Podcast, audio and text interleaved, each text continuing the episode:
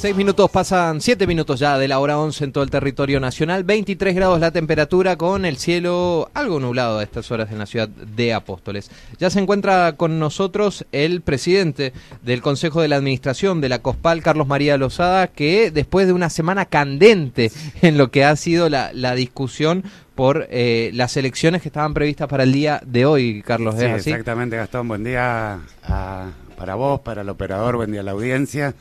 Eh, primero, felicitar a los apostoleños, que hoy es nuestro día, el día de la batalla de apóstoles de julio. 205. Exactamente, bueno.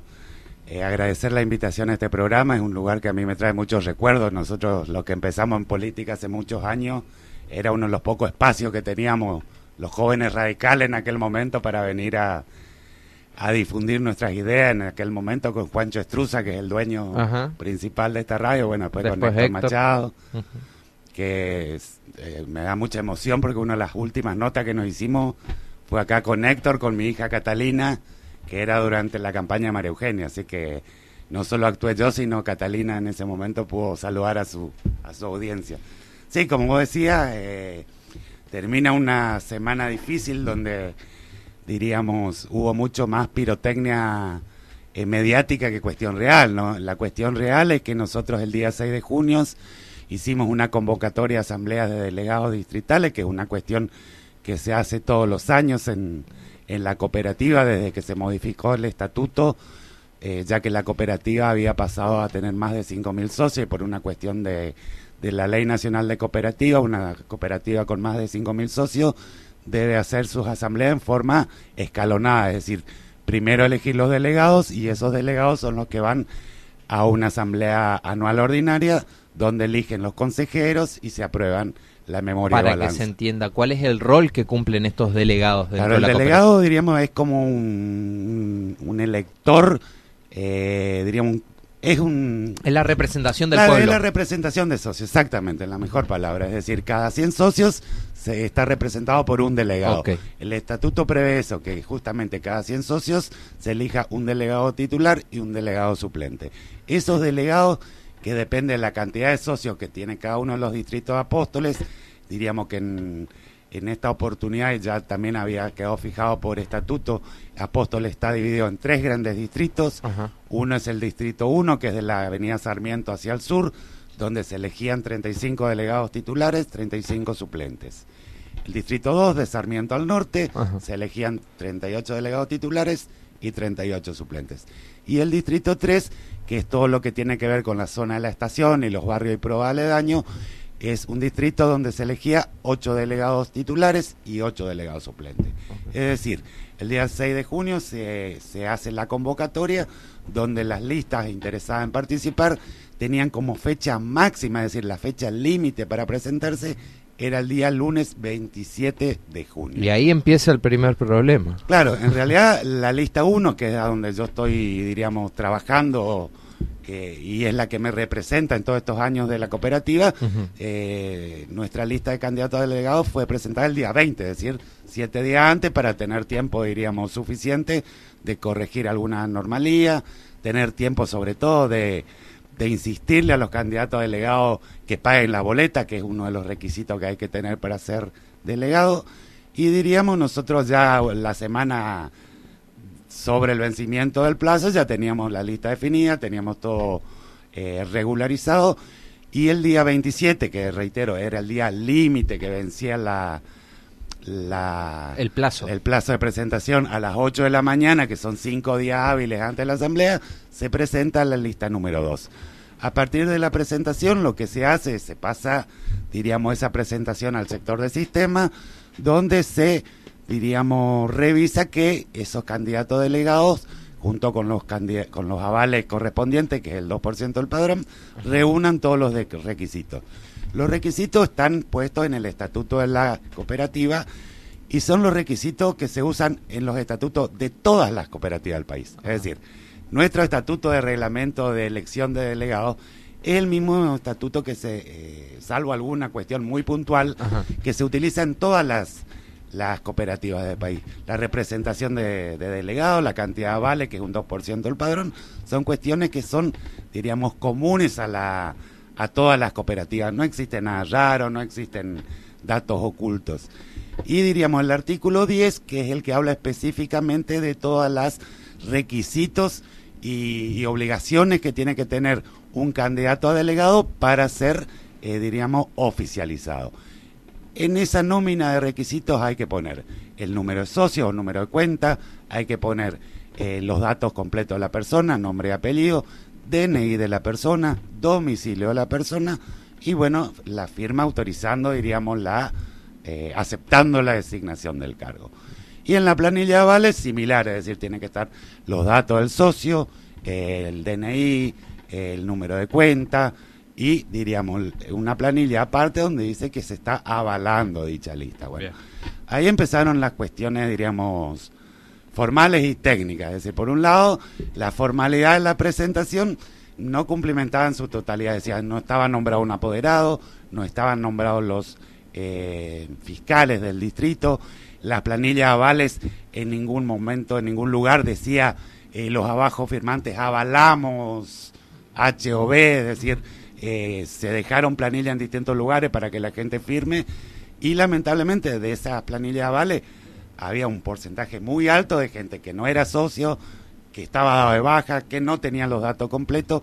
Todo ese tipo de incongruencias o inconsistencias se plasmó en un informe y diríamos, yo creo que gracias a la, buena voluntad del Consejo de Administración y de la gente de COPAL, nosotros teníamos 72 horas para devolver esa, esa lista para ser corregida. Es decir, teníamos hasta el jueves a las 8 de la mañana para devolver. Se hizo un gran trabajo, diríamos, dentro de la cooperativa para que podamos hacer el informe lo antes posible. Y gracias a eso el día martes, es decir, el feriado, lo convocamos al síndico para que se le notifique a la otra lista toda la falencia. Es decir, adelantamos los plazos para que justamente tenga tiempo para tenga tiempo para solucionar. Bueno, esos plazos terminaban el día jueves a las 5 de la tarde.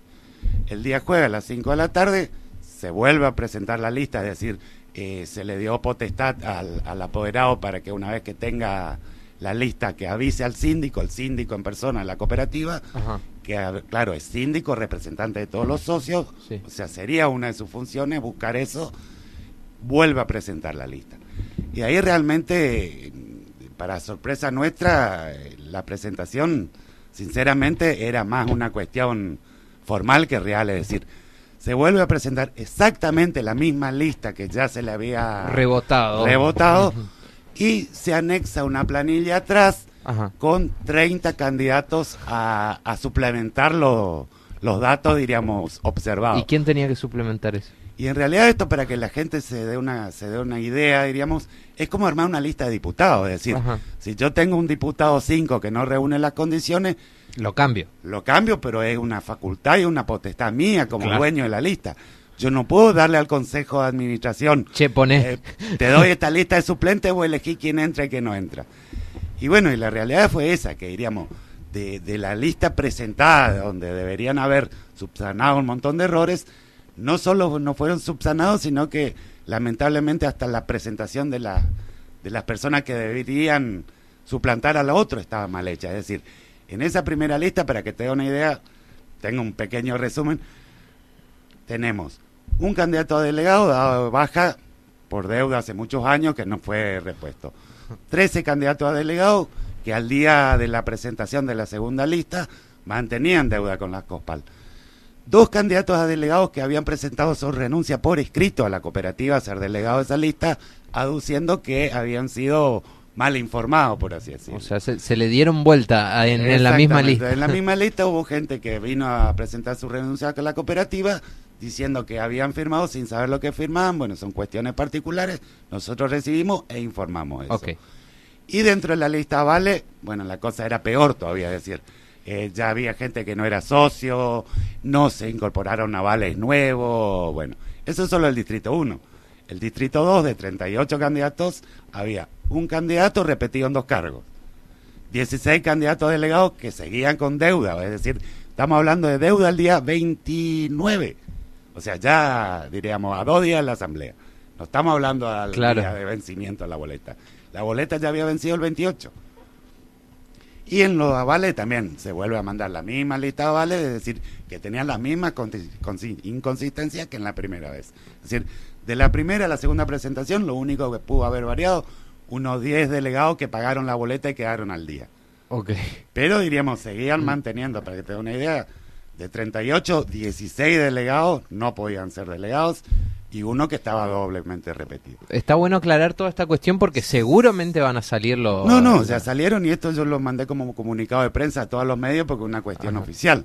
Es decir, y del distrito 3 que había que presentar 8 titulares y 8 suplentes, tenían 6 candidatos con deudas y de 21 avales tenían 7 avales que no correspondían por deudas y por cuestiones administrativas.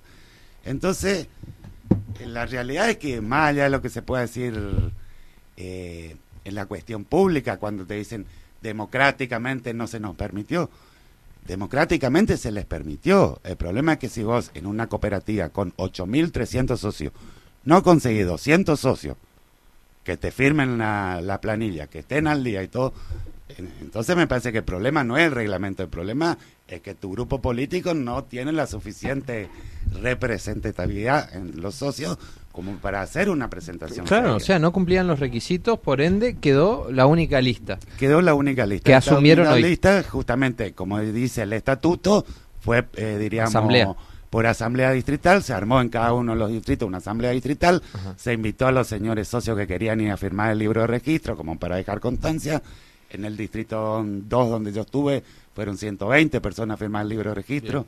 Es decir, que en un solo distrito nosotros conseguimos más gente habilitada para votar que en la lista completa de ellos. O sea, eso yo quiero que la gente tiene, tiene que entender. O sea, de 8.300 socios, no conseguir 162 socios con la boleta al día y que tengan todos los datos que corresponden.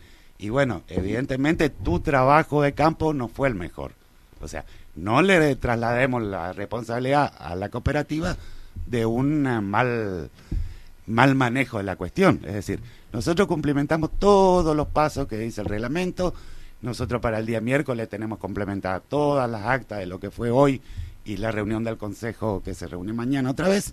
Y diríamos el día miércoles presentamos toda la documental acción cooperativa. Bien. Y cuando digo todo, digo también la presentación de la lista 2. Es decir, que quede claro en acción cooperativa cuáles fueron los problemas de impugnación. Sin duda. Eh, la cuestión de que ellos puedan apelar a acción cooperativa, pueden. O sea, la es potestad de cualquier socio. Nosotros lo que vamos a hacer es cuando mandemos nuestra documental, vamos a mandar también toda la documental presentada por la lista 2. Ahora, yo quiero que la gente también entienda. El trabajo que se hizo una vez que se recibió la lista fue un trabajo de hormiga, es decir, todo lo que yo estoy diciendo en números generales se lo tuvo que, diríamos, se constata, constata caso por caso, cuál es el estado de la deuda, se imprime el estado de deuda, de la, se, hace, se hizo toda una notificación poniendo punto por punto cada uno de los problemas y se le devolvió al apoderado. Es decir, el apoderado, y nosotros tenemos copia a ver de que él recibió esas notificaciones, sabía fehacientemente cuál era el estado de cada uno de los candidatos a delegado de él. O sea que tampoco puede aducir que no tuvo información. Bien.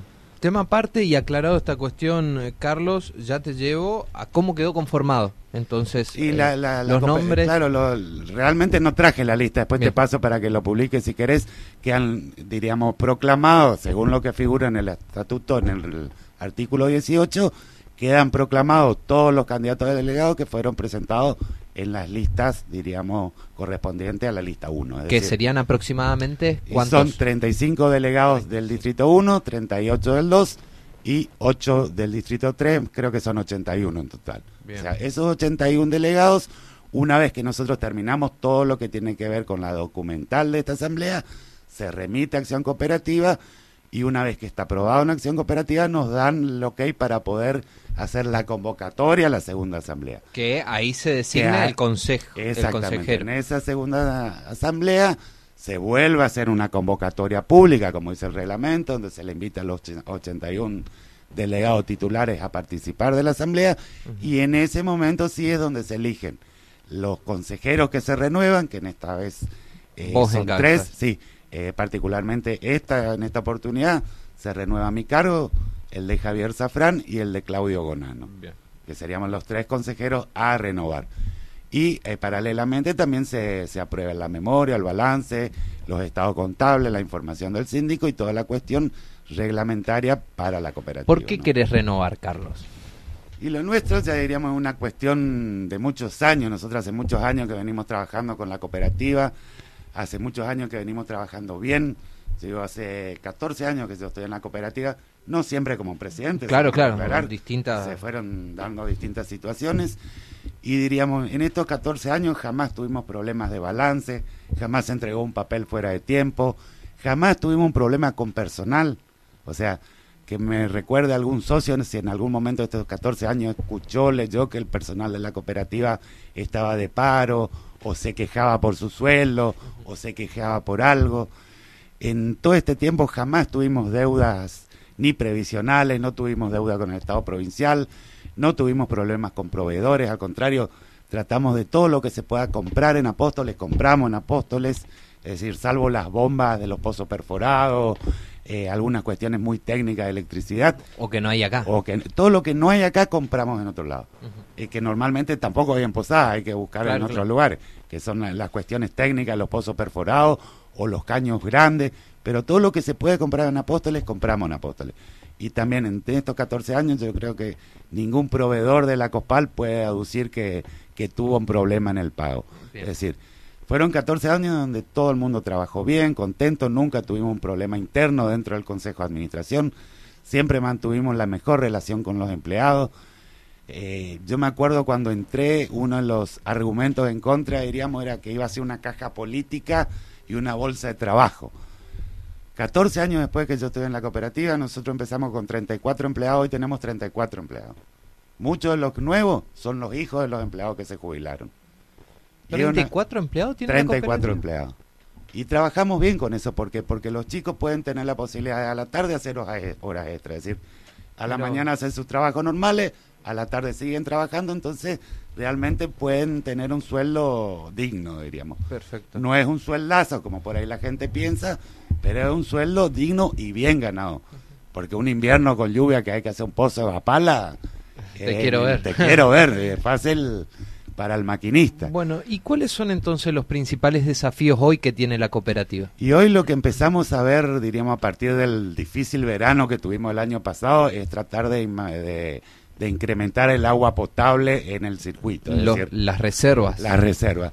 Como no hay mucha posibilidad física de hacer reservas, lo que se está haciendo ahora es más pozos perforados. Es decir, eh, la semana pasada pusimos en funcionamiento un pozo perforado en el barrio Andresito que aproximadamente nos da 50 metros cúbicos más de agua por hora. Quiere decir, para que la gente se idea, unos mil tanques de casa de familia. Ok, ¿de cuántos metros es el pozo? Y el pozo está aproximadamente 220 metros. Te pregunto esto porque ante el verano que tuvimos pasado se secan las napas, o sea, exactamente. Por más el, pozos año que pasado, de los cinco pozos que teníamos nosotros, solo uno pudo funcionar en forma normal, es decir, 24 horas. Sin inconveniente. Los otros pozos tenían un régimen de 6-7 horas empezaban a chupar aire, había que apagarlos. Entonces, se apagaban los pozos, se volvía a prender. Eso está bien que le pregunte porque la gente tiene la imagen de que el pozo perforado tiene agua siempre. Es como en la película que vos abrís un chorro de agua. y no, eh, las napas de agua del acuífero guaraní son como ríos. O sea, no es un gran lago que es lo que se pensaba hace muchos años atrás. Son pequeños arroyos, pequeños ríos que tienen un caudal. Llega un momento que si, si vos chupás mucha agua seguida, ese caudal se seca y empieza a tirar arena. Mm. Entonces también es un tema que a veces vos tenés que parar antes de que se... Cuando ves que ya no está tirando el caudal necesario, se apaga justamente... Para que no quemen las bombas. Para que no se quemen las bombas.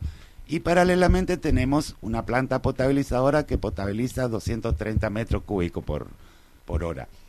La idea central y lo que necesitamos para tener un verano tranquilo es, bueno, ese pozo que ya lo empezamos, que ya lo terminamos, hay otro pozo que se está haciendo en el barrio Chesney, que es un pozo perforado que tiene un tanque elevado de 70 metros cúbicos y una cisterna de 70 metros cúbicos. Es decir, en total son 140 metros cúbicos de reserva que se le suma a lo que ya hay. Es decir, en el barrio Chesney ya había un pozo perforado y un tanque elevado. Se está haciendo otro porque son 700 familias aproximadamente. Entonces, realmente era una zona de mucho consumo. Y el otro proyecto que lo iniciamos ya hace unos dos meses con la web es eh, hacer un acueducto paralelo al que hoy tenemos desde la toma de agua hasta la planta.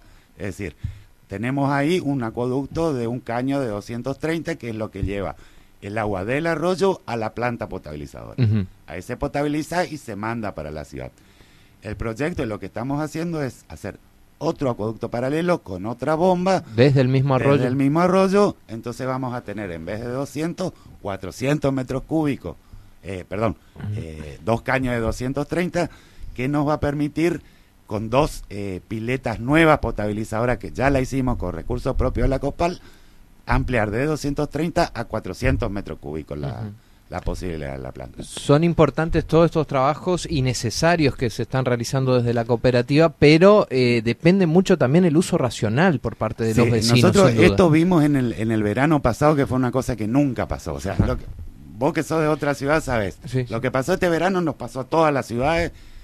Los días sábados, por ejemplo, que en esas dos semanas que la temperatura amanecía con 38 grados, el sábado a las 8 de la mañana se empezaba a ver cómo iba a faltar agua. Es decir, con todos los pozos perforados, con, con, la planta trabajando a full, nosotros veíamos como para las 10, 12 de la mañana, todas nuestras reservas iban terminando.